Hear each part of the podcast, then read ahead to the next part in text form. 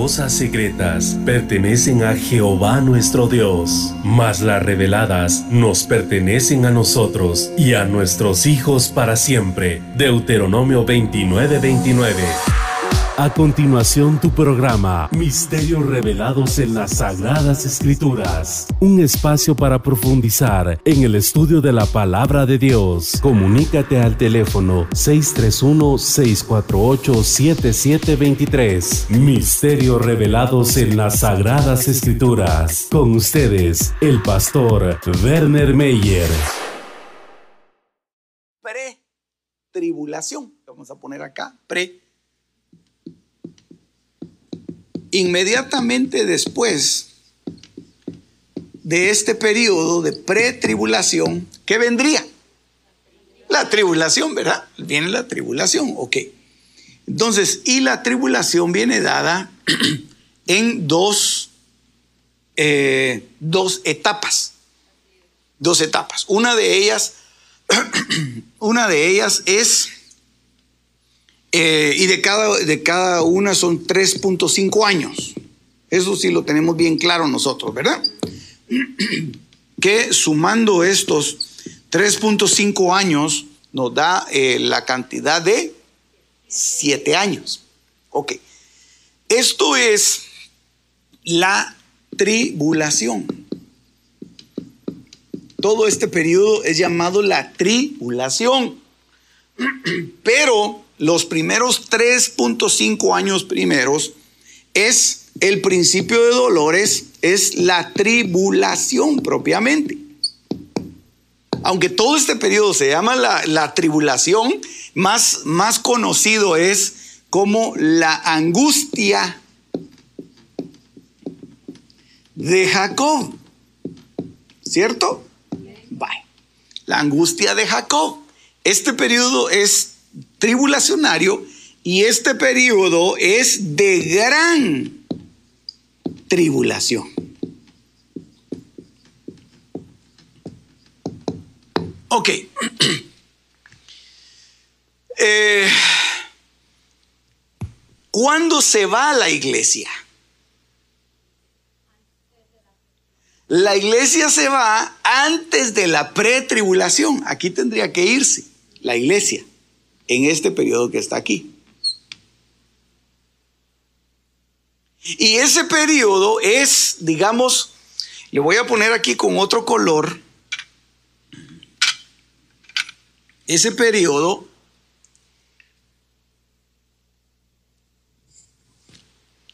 es un tiempo de dolor.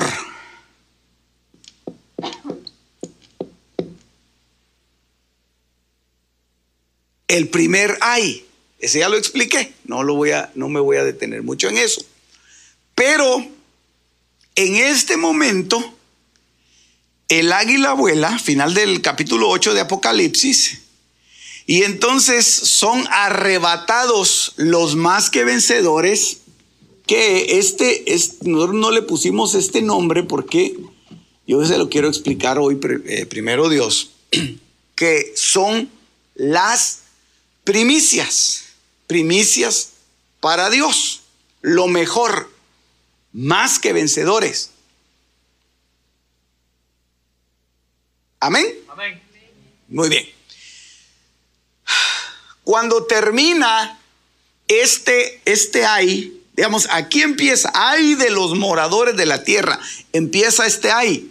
Y entonces cuando llega a la mitad de la semana 70, entonces se escucha otra expresión de dolor, se escucha otro ay. Y entonces aquí viene la cosecha. Y al final de esto, ya es en, donde se escucha el, el tercer ay, que es lo que se le llama el rebusco. Porque las cosechas en Israel estaban divididas en tres etapas. Una de ellas eran las primicias. honra a Jehová con tus bienes, dice el libro de Proverbios, y con las primicias. Entonces las primicias es lo primero, lo mejor de la cosecha, lo mejor de nuestro campo es para el Señor. Entonces vienen las primicias, pero después viene la cosecha, que es todo lo demás. Es lo más abundante. Por eso es que muchos salen de aquí de la tribulación y es una cantidad incontable que salen de acá. Esa es la cosecha. Pero al final de este hay, todavía hay un rebusco. Y, este en, Israel era llamado las gavías o lo que quedaba para los pobres, para el extranjero, para la viuda. Era lo que, lo que en, el libro de, Ruth la ponen a ella a, recoger, que se va detrás de los segadores y entonces empieza a recoger el rebusco, lo último que queda. Entonces, esto es prácticamente las tres etapas de la manifestación de los hijos de Dios, del levantamiento de la iglesia. Entonces, aquí se va las primicias, aquí se va la cosecha y aquí se va el rebusco. Ok. Pero este periodo, yo por eso le puse este, esta línea acá, este periodo que está aquí es un periodo que es, eh, digamos, yo le puse así, de esta manera, y cubre estos, estos dos, dos, dos tramos. Un periodo de apostasía que está dividido en dos. Uno en donde se empieza a desarrollar la apostasía y otro que en el periodo de la pretribulación se desarrolla la gran apostasía.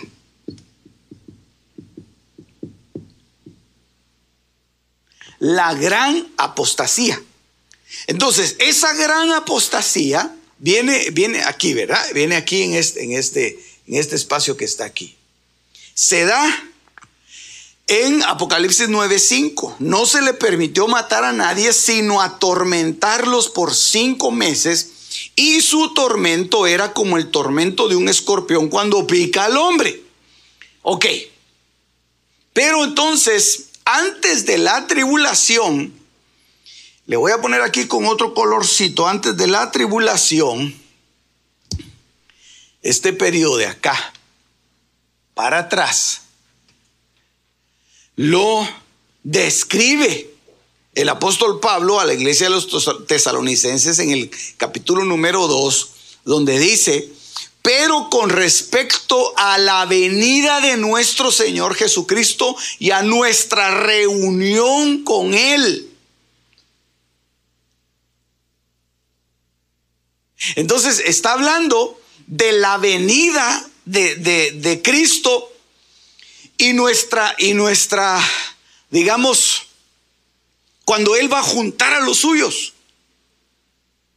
Pero, pero entonces, si aquí hay algunos, aquí hay otros y aquí hay otros, entonces para juntarlos todos debe ser eh, un evento que abarque desde acá, desde, desde donde em, empezaron a cosecharse las primicias, le voy a poner una flechita aquí,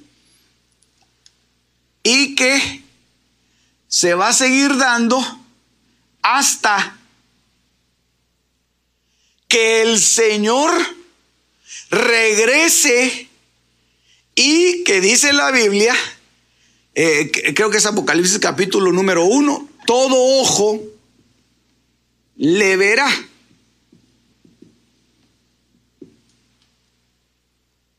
¿Por qué? Porque en esta, en esta manifestación de aquí, no todos le ven. Y es donde dice, sin santidad nadie verá al Señor. Entonces, esa es una manifestación que se da aquí en secreto. Y la manifestación del Señor en secreto es una manifestación que la Biblia lo especifica con una palabra que es Dice, con respecto a la venida, con respecto a la parucía, ese es el nombre que se utiliza acá. Perdón. Y se escribe más o menos de esta forma. Eso lo, lo mira usted ahí, ¿verdad? Ok, entonces la parucía del Señor se da en este periodo que está aquí y se, se dan como, como, como manifestaciones de Dios, manifestaciones, y por eso es que la palabra, la palabra parucía acá viene, viene dada más o menos eh, dentro de la segunda venida de Cristo. Le voy a poner acá esto, mire, segunda. Yo, yo voy despacio porque a veces eh, se, queda, se queda alguien atrás, ¿verdad? Segunda venida de Cristo. Entonces, la segunda venida de Cristo va a ser dada en este periodo de acá. Una, cuando nos vamos a reunir con Él en las nubes. Eso ya le expliqué yo, el Bima y todo eso, ¿verdad? Cuando nos vamos a reunir, Él todavía no pone sus pies sobre la tierra, sino que eso ya es hasta el final de este periodo. Hasta el final de este periodo, entonces Él ya viene y pone sus pies sobre el monte de los olivos y el monte se parte en dos y entonces ya viene otra manifestación, pero esa la vamos a ver más adelante. Esto es la, la, parucía y esto ya es eh, una epifanía.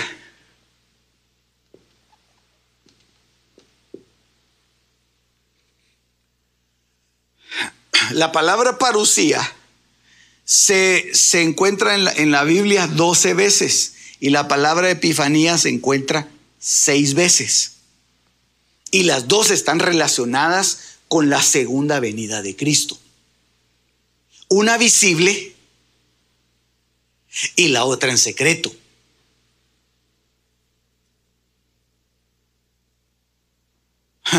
Una visible, otra en secreto.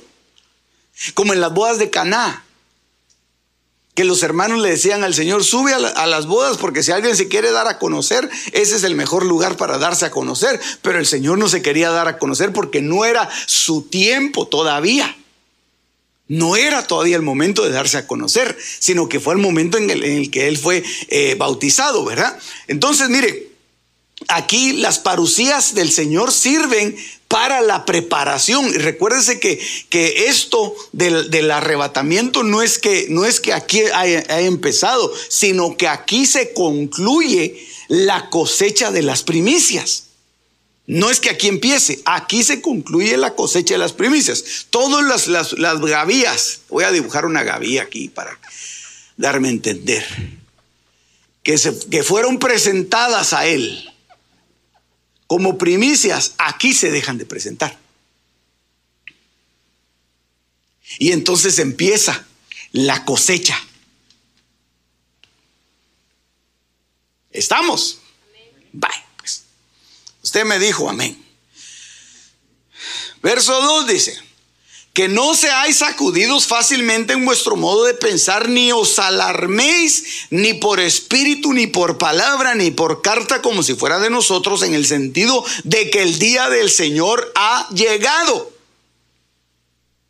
Entonces va a haber una, va a haber una, digamos, una especie de caos, una especie de, especie de confusión antes de la venida del Señor. Pero, eh, eh, pero por eso es que el apóstol Pablo dice, estas son las señales que van a preceder a la venida del Señor. Y hay que estar atentos a ellas. Que nadie os engañe en ninguna manera porque no vendrá sin que primero venga la apostasía y sea revelado el hijo, eh, perdón, el hombre de pecado, el hijo de perdición. Ok, entonces dice, no vendrá sin que primero venga la apostasía. Entonces, esto está hablando de este periodo, hermano. Está hablando del periodo que estamos acá. Es decir, que la apostasía se da inmediatamente antes de que las primicias y los más que vencedores sean arrebatados. La apostasía. Pero hay otra señal acá. se va a revelar el hombre de pecado. Entonces, la, manifestación del hombre de pecado se va a dar, yo lo voy a poner aquí, un hombrecito así parado.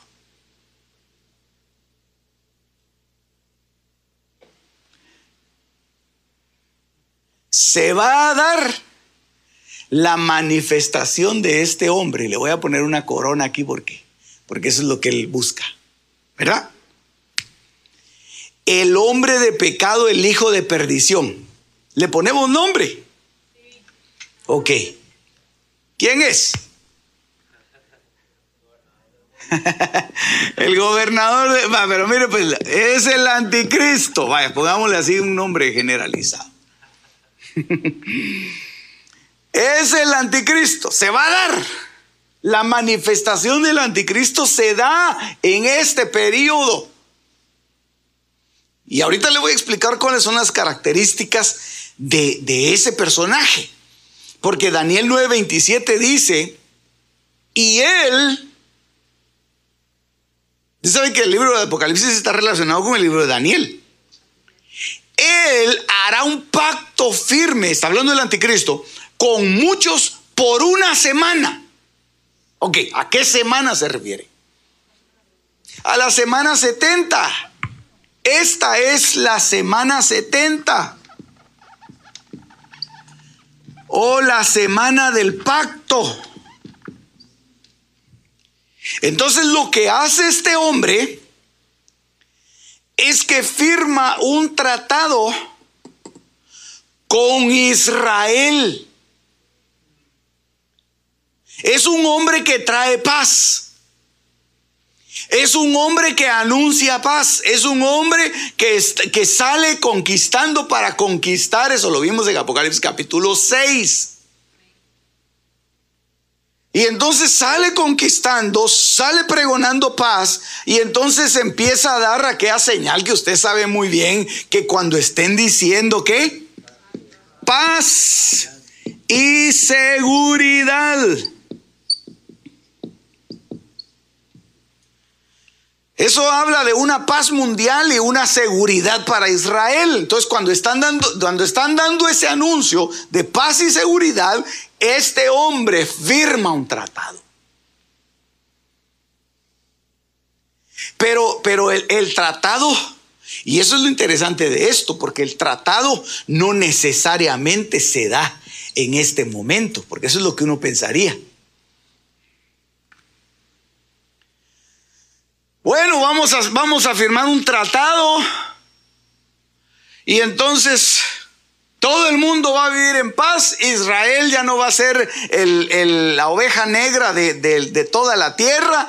La vamos a tratar con respeto. Ella también va a tratar con respeto a todos. Todos vamos a vivir en paz. Israel va a estar con seguridad. Todos vamos a estar contentos firmemos un tratado. Ok, vamos a firmar un tratado. Este tratado va a empezar a funcionar el, tanto del tanto del tanto. Por eso es que en, este capítulo de Apocalipsis, del que leímos, dice que hay ángeles que están preparados para, la día, para el día, la hora, el mes y el año.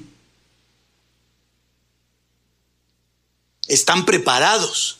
Entonces hay una fecha específica en el que va a empezar a funcionar este tratado.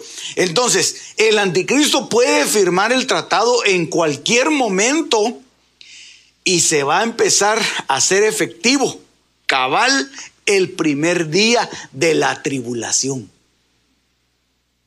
¿Por qué? Porque, al, porque a la mitad él, él va a firmar un tratado por siete años.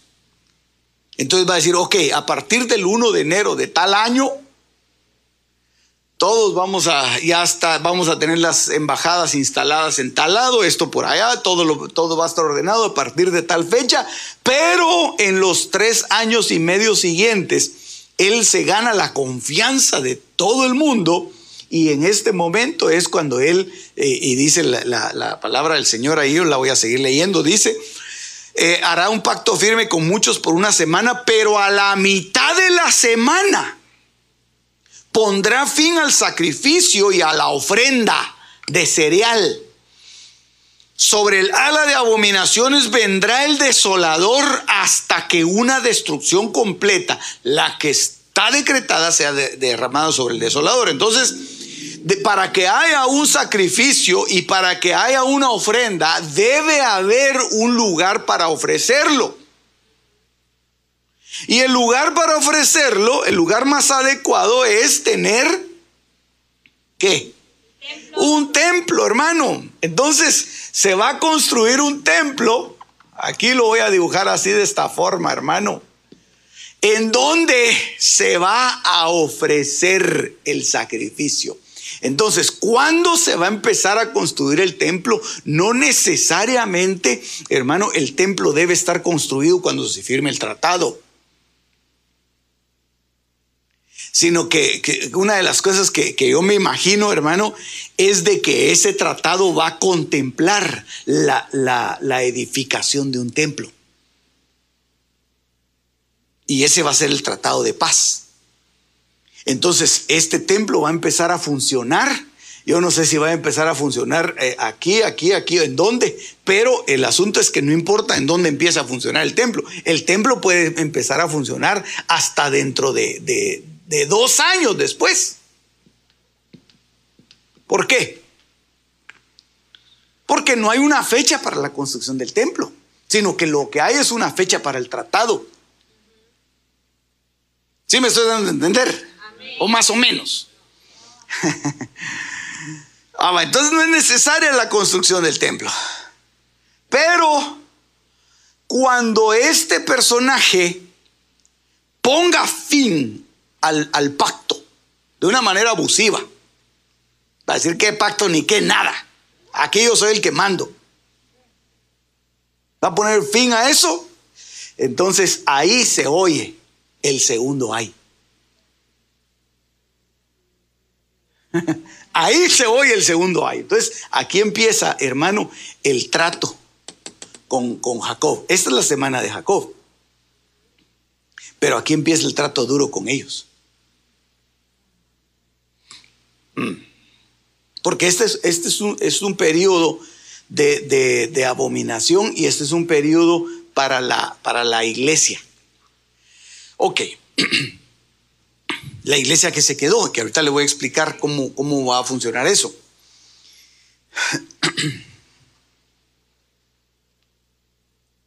La palabra apostasía es un término que se, que se puede dividir en dos palabras. Una es la palabra apo, que quiere decir fuera de, y la palabra estasis, que quiere decir colocarse. Entonces, esto se podría, se podría, al juntar las dos palabras, se podría decir colocarse fuera de o desviarse. Esa es una de las palabras que se, que se puede traducir apostasía. La palabra apostasía se traduce de las siguientes palabras griegas. Airesis es lo que dice la Biblia, que quiere decir herejía, significa error en materia de fe, o heterodoxo, que quiere decir heteros es otra y doxo es opinión. Eso significa separarse de la ortodoxia, separarse de lo establecido. Por eso es que en Israel cuando había una carta de divorcio que se le daba a una mujer carta de divorcio, lo que se estaba haciendo era que se estaba apostatando. Se estaba apostatando, eso, es el, significado. Es decir, separarse de, un pacto, hacerse a un lado. Y en 2 Timoteo capítulo 4, verso 3, dice, porque vendrá tiempo cuando no soportarán la sana doctrina, sino que teniendo comezón de oídos, acumularán para sí maestros conforme a sus propios deseos y apartarán sus oídos de la verdad y se volverán a mitos. Oh, y, esto, y esto sí lo tengo que explicar de una, de una manera eh, gráfica aquí, hermano, para darme a entender. Porque mire, pues, ¿en qué momento se da la apostasía? ¿En qué momento Sí. Antes. Ahora, ¿por qué?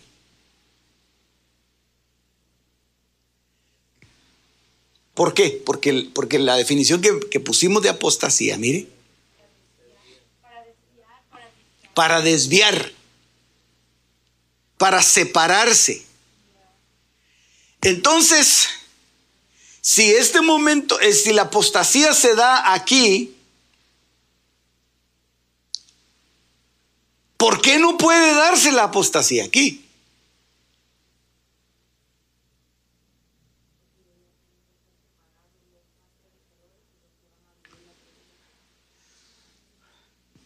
Porque, porque deben ser separados. Ok, pero mire pues, mire, mire.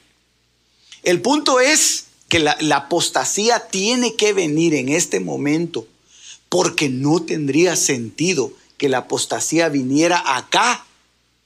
Porque ya los que entran a la, a la tribulación, ellos entran aquí y entran en una condición de salvos o de perdidos.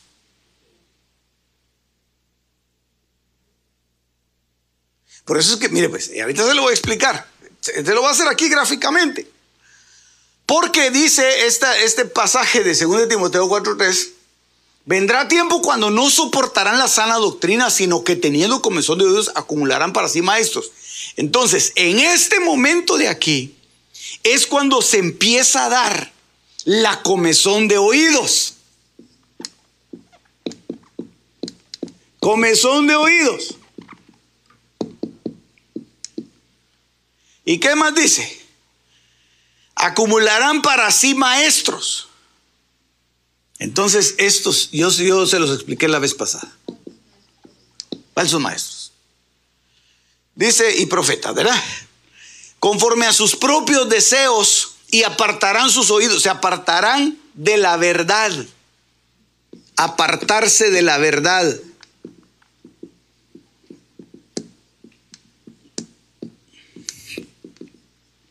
¿Y qué dice de último? Y se volverán a mitos. Entonces, en este, en este periodo, mire pues, ¿en dónde estamos nosotros ahorita? Ah, en Roncón como hermano, dice alguien, ¿verdad? ¿En dónde estamos, hermano? Entonces, mire, mire el peligro. ¿Por qué? Porque, porque la apostasía tiene que, tiene que empezar a darse de una manera más fuerte antes de que llegue este periodo. Ya esto ya no importa. Ahorita le, voy a explicar un poquito más por qué no importa. Espérenme. Mas vosotros, hermanos, no estáis en tinieblas para que el día os sorprenda como ladrón, porque todos vosotros sois hijos de la luz e hijos del día. Entonces vienen las tinieblas. Voy a quitar esto. No voy a confundir. Vienen las tinieblas. Pero antes de que vengan las tinieblas, Dice, no somos de la noche ni de las tinieblas, por tanto, no durmamos como los demás, sino estemos alerta y seamos sobrios, porque los que se duermen de noche duermen y los que se emborrachan de noche se emborrachan. Entonces aquí van a ver algunos que van a estar dormidos. Levántate tú que duermes, ¿verdad? y te alumbrará Cristo. Y otros que están emborrachándose. Emborrachándose. Y esto no habla de licor. No, hermano, eso no habla de licor. Eso habla de, que ellos están emborrachando del vino que da Babilonia. Eso lo dice Apocalipsis capítulo 14. Lo dice Apocalipsis 17 y lo dice Apocalipsis 18. Que Babilonia tiene un cáliz, un vino en el que sirvió para emborrachar a todas las naciones. Entonces se están emborrachando de cosas babilónicas. Eso es el movimiento de apostasía. Eso es el movimiento de apostasía. Entonces, ¿qué trae el movimiento de apostasía? Trae comezón de oídos, trae maestros falsos, trae eh, eh, doctrinas que hacen apartarse de la verdad, trae mitos, fábulas que adormecen a la gente y lo llevan hacia, hacia Babilonia. Entonces, eso es el movimiento de apostasía. ¿Qué otra cosa hay ahí? Y, hermano, podríamos decir muchas cosas acá, yo me voy a quedar con estas. Dice Filipenses 3.2, cuidados de los perros, cuidados de los malos obreros. Entonces, habla, esto va relacionado con esto, que los que apartan de la verdad, que traen doctrinas extrañas. Estos son, son perros, pero no, no son de esos que ladran, sino son, son obreros son obreros fraudulentos. Dice la falsa circuncisión. Eso habla de un movimiento religioso. Habla de la religiosidad. Sí, dentro de eso está, mire, hay de, todas las, las, religiones están aquí, hasta la religión evangélica está aquí. Habla de un movimiento de religiosidad, que al final de cuentas lo que hace es que adormece entonces, eso es el movimiento de apostasía. Entonces, esos apóstatas, ahorita vamos a ver algunas características de ellos, pero esos apóstatas surgen en este momento. Surgen acá. Yo le voy a poner un dibujito de un apóstata. Ahí está, mire. Con cachos.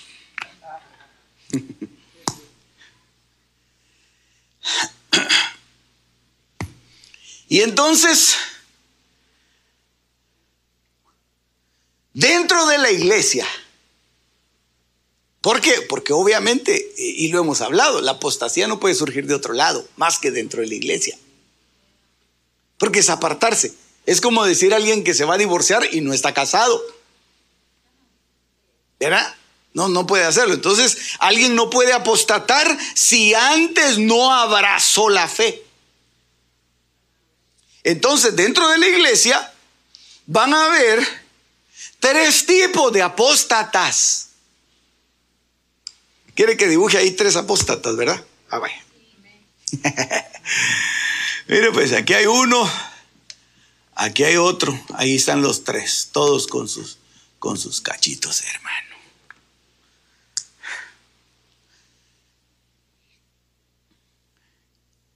Hay una apostasía que se le llama una apostasía aparente, ahorita se lo voy a explicar. Otra que es una apostasía reversible y la otra que es una apostasía irreversible. Y eso es dentro de la iglesia. Estamos, estamos dentro de la iglesia y estos tipos de, de apostasía se van a dar dentro de la iglesia. Primera Juan capítulo 2, verso 18, primero le voy a explicar la primera. Dice, hijitos, esta es la última hora y así como oísteis que el anticristo viene, también ahora han surgido muchos anticristos. Por eso sabemos que es la última hora. Salieron de nosotros, oiga, ahí está la explicación. Salieron de nosotros, pero en realidad no eran de nosotros.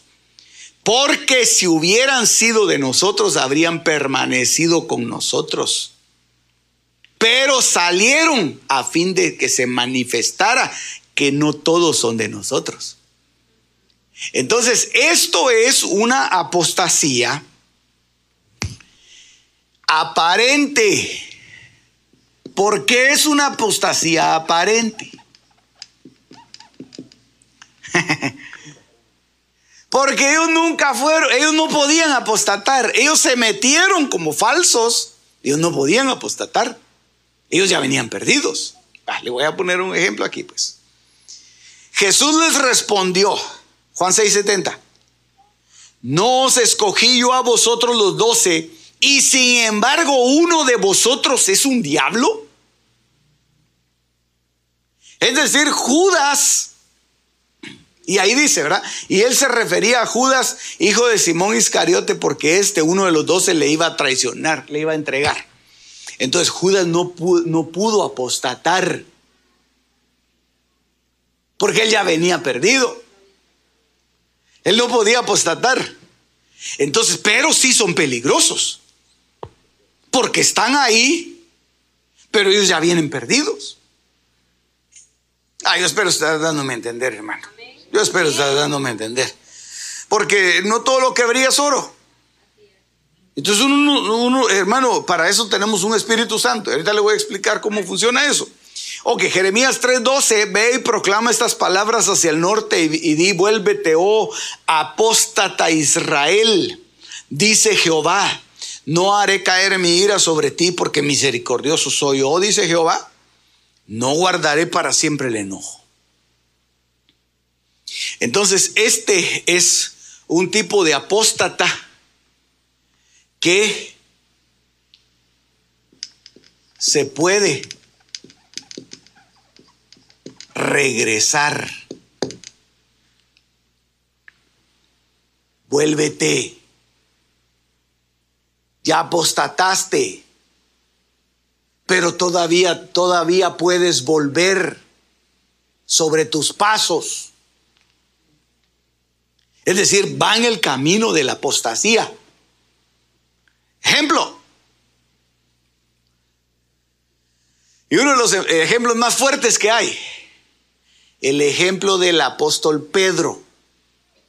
Para que, para que veamos, hermano, que no solamente aquellos que están, que, que, que, son eh, nófitos. Pedro estaba sentado fuera en el patio de una sirviente, se le acercó y le dijo, tú también estabas con Jesús el Galileo, pero él lo negó delante de todos ellos diciendo, no sé de qué hablas. Entonces, mire hermano, Pedro fue confrontado durante el proceso porque él se estaba separando. Si quiere yo le pongo otra vez la definición de apostasía, pero ahí la tiene usted en su cuaderno. Se estaba desviando, precisamente estaba volviendo, se estaba separando, se estaba apartando.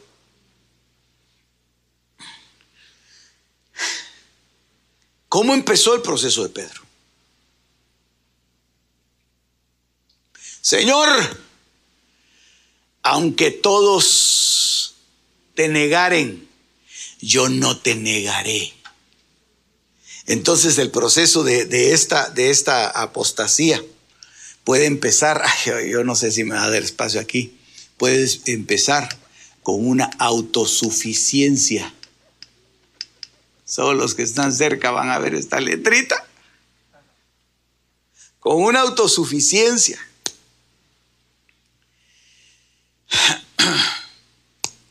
Señor se los lleva al, al monte de los olivos y les dice, oren oren. Y regresa varias veces, le dice, oren, oren, y los encuentra durmiendo y los regaña, le dice, no, no habéis podido orar conmigo por una hora. Entonces, el, el que va en camino de la, de la apostasía puede sufrir un adormecimiento.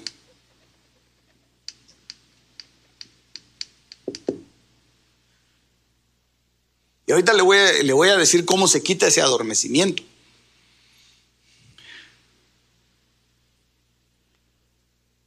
Cuando llegan a... Este le estoy explicando el proceso de Pedro.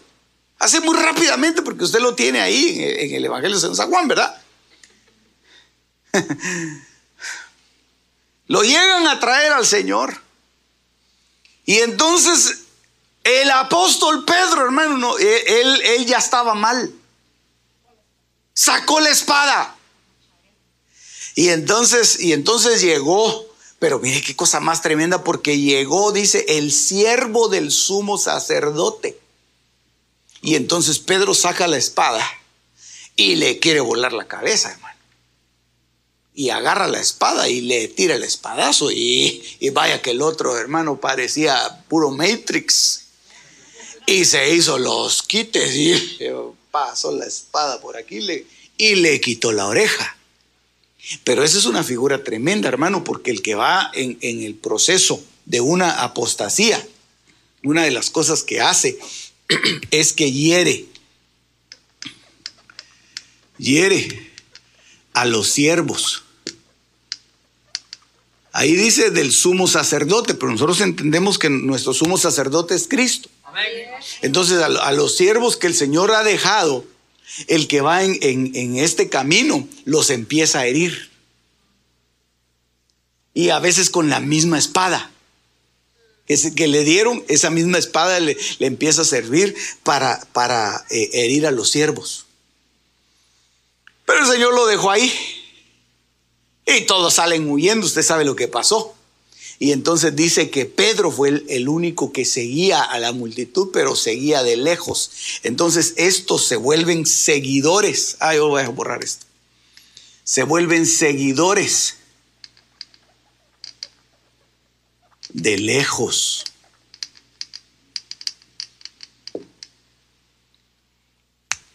¿Por qué? Porque, porque ya tienen sembrado en su corazón la semilla de la apostasía. Y de retraerse y de aislarse precisamente. Entonces viene el Señor y lo confronta. Y entonces Pedro lo que hace es que dice que él cuando canta el gallo, él se acuerda. Y entonces dice, pero ¿qué estoy haciendo? ¿En qué proceso me he metido? ¿Hasta dónde he llegado? Pero es que soy, soy un insensato, soy me volví loco, ¿qué pasó? Y entonces dice que Pedro salió y se fue a llorar amargamente. Entonces él pudo regresar todavía. Él se pudo volver. Por eso es que esto se llama una apostasía reversible. Se puede revertir. Hay un proceso para revertirlo. Ahorita le voy a explicar, si, si no se da esto aquí, ahorita le voy a explicar, por eso dejé esto libre aquí. No quiero eh, eh, eh, ensuciar esta parte. Le, le quiero explicar qué pasa con estos apóstatas. Y el último que le tengo que explicar es el, es el, es el irreversible, ¿verdad? Hebreos 6:4, porque en el caso de los que fueron una vez iluminados, oiga estos, que probaron el don celestial, fueron hechos partícipes del Espíritu Santo, gustaron la buena palabra de Dios y los poderes del siglo venidero, pero después cayeron. Es decir, estos se les dieron oportunidades. A estos se les dio lo mejor. A estos se les reveló, a estos se les dio la palabra, a estos se les dio la limpieza, a estos se les lavó con la sangre y la pisotearon. Pisotearon la sangre. Entonces ellos posiblemente estaban en un proceso en el que, en el que todavía se podían regresar pero su nivel de, maldad y de iniquidad fue tan alto que se convirtieron en apóstatas irreversibles. Dice aquí, es imposible renovarlos. Y eso lo dice en Hebreos capítulo 10 también. Es imposible renovarlos otra vez para arrepentimiento, puesto que de nuevo crucifican para sí mismos al Hijo de Dios y le exponen a la ignominia pública. Entonces, eso es, ahí está el, proceso, ¿verdad? El sexto paso de la, de la apostasía. En lo que yo lo pongo aquí, usted lo copia ahí. Esta es una irreversible. Ya no pueden regresar. Ok,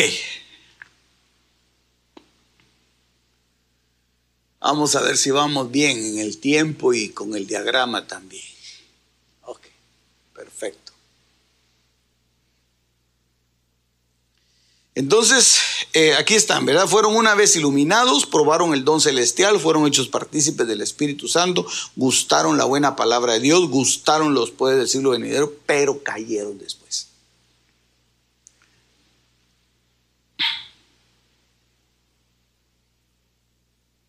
Ok. Primero Timoteo 1.19, guardando la fe y, una buena conciencia que algunos han rechazado y naufragaron en lo que toca la fe, entre los cuales están Himeneo y Alejandro, a quienes he entregado a Satanás para que aprendan a no blasfemar. Entonces, este, eh, el proceso de estos, de estos apóstatas que se da en este tiempo,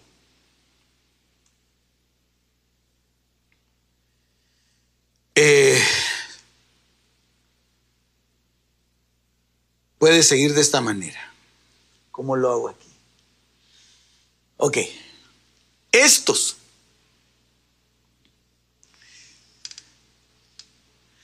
Si no se, porque esos no se arrepintieron antes, no, no, no fueron arrebatados. Amén. Ok, y algunos no pueden, ¿verdad? Entonces entran voy a poner aquí, entran a la gran tribulación en dos condiciones. Unos son salvos y los otros son perdidos. Por eso es que le decía yo que no pueden entrar no puede darse la, apostasía en este tiempo, porque en este tiempo no hay salvación. ¿Estos entran salvos o entran perdidos? ¿Estamos? Ah, entonces, estos que entran salvos, puede suceder algo.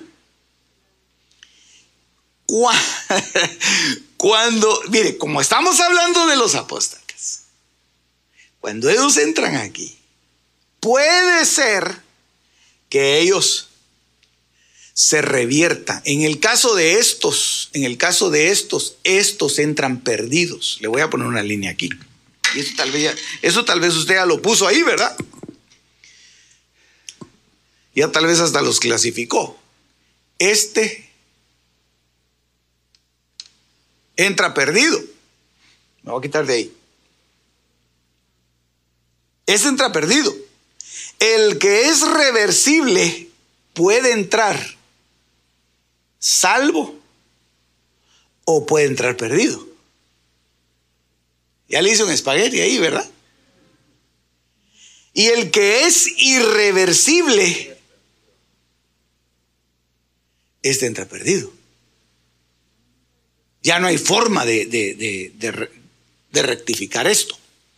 Entonces, aquí el, asunto sería los que nos van quedando, el, el irreversible. Mire, pues, estos que entran salvos pueden salir salvos si se arrepienten y perdidos. Y esto tal vez lo vamos a explicar más adelante. Porque estos Oigan, estos pueden devolver la salvación.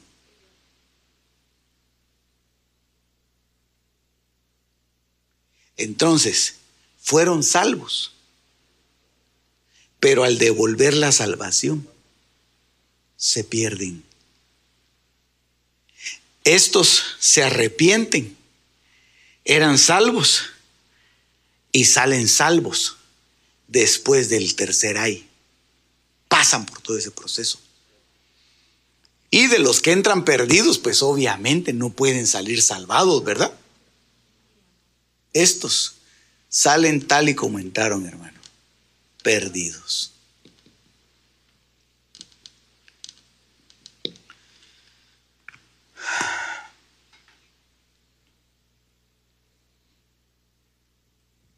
Judas capítulo 1, verso 4. Pues algunos hombres se han infiltrado encubiertamente. Yo le puse aquí características de los apóstatas porque el, apóstol Judas las, las especifica. Y dice, y yo rápidamente se lo digo por causa del tiempo, son pervertidos, niegan a Cristo.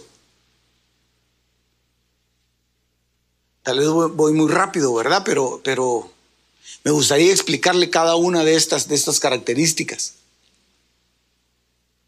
Pero eso, eso, hermano, enmárquelo dentro del periodo que nosotros estamos viviendo. Estos, estos son los que de alguna manera fueron contaminados por los apóstatas. Pero eso que le estoy poniendo ahí en la pantalla son las características de estos apóstatas.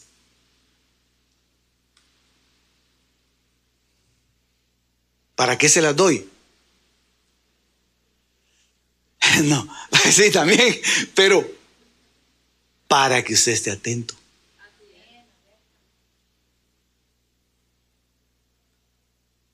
Para que usted esté atento.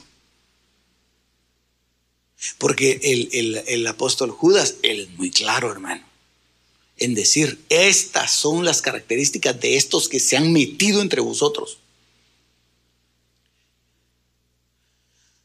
Sí, apóstol Judas, pero es que puede ser que sea un, un apóstata reversible, no importa, como sea, pero es un apóstata.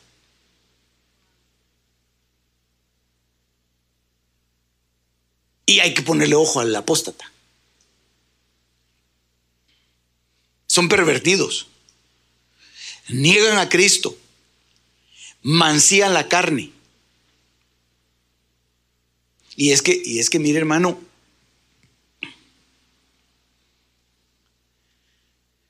sí hay gente que si cae en esta, en esta categoría.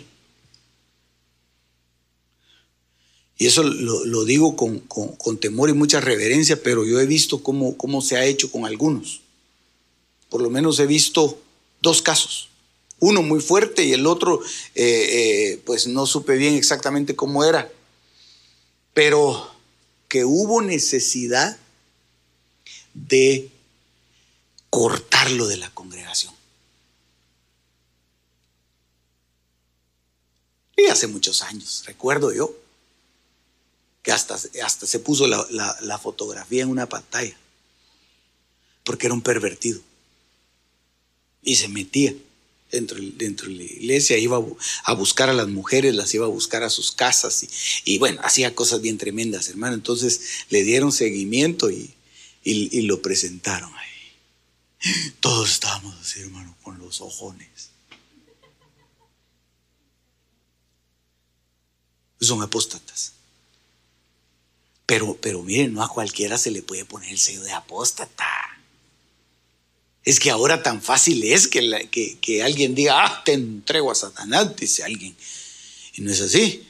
No, no, tiene que, tiene que llevar un proceso. Y, y el, que, el único que lo puede hacer es el apóstol. Entonces dice, mancían la carne, son rebeldes, blasfeman a los ángeles.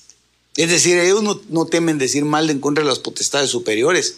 Son ignorantes de Dios. Ahí le puse los versos del, único capítulo que tiene la epístola de Judas. Tienen, eh, proclaman visiones eh, falsas. Son autodestructivos. Es que a ellos no, les importa inmolarse ellos mismos con tal de lastimar a otros. Eh, son eh, murmuradores, son criticones, dice el verso 16. Yo se lo puse así, ¿verdad? Muy, muy coloquial el lenguaje, ¿verdad? Andan según sus propios deseos, verso 16, usan palabras arrogantes y adulaciones. Cuidado con los aduladores son burladores de Dios, causan divisiones, son sensuales. Esas son todas las, las, las características. Esas son todas las características. Y no tienen el espíritu. No tienen el espíritu. Entonces, le, mire, el, digamos, la conclusión, y ya me demoré mucho, pero la conclusión de esto es, por hoy, antes de entrar en este periodo, nosotros vamos a tener que batallar con esto, con apóstatas. dentro de la iglesia de Cristo.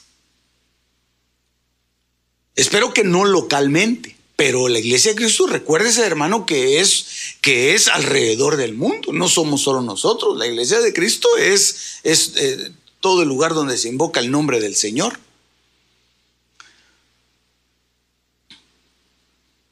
¿Verdad? Ok, entonces, eh, ¿ya los anotó ahí? Más o menos. Tómele una foto entonces. no, ahí se los dejo, ahí se los dejo. Vamos a ver. Eh, sí, se los voy a dejar ahí y, y, vamos a hacer una oración, una oración así rápidamente. Ok. Vamos a hacer una oración. Póngase de pie, hermano. Póngase de pie. Y vamos a suplicarle al Señor en esta noche. Una de las cosas que tenemos que ver aquí más adelante es, eh, bueno, ya lo que dice Apocalipsis 9.2, el primer ay ha pasado. El primer ay, ya, ese ya pasó. Pero, es, pero viene marcado por la apostasía. Estamos. Viene marcado por la apostasía. Pero, dice aquí Apocalipsis 9:12, he aquí aún vienen dos ayes después de estas cosas. Entonces, si este, si este ay es doloroso, se puede imaginar los otros que vienen. No, no este, somos preparados para eso, hermano. Nosotros fuimos eh, llamados para eh, ser tenidos por dignos de escapar de las cosas que han de venir. Cierra sus ojos. Padre, en el nombre de Jesús te damos gracias, Señor. Te alabamos, te bendecimos. Las cosas secretas pertenecen a Jehová nuestro Dios, mas las reveladas nos pertenecen a nosotros y a nuestros hijos para siempre. Deuteronomio 29:29. 29. Este fue tu programa Misterios revelados en las Sagradas Escrituras. Te esperamos en el próximo de la serie con el pastor Werner Meyer. Comunícate al teléfono 631-648-7723.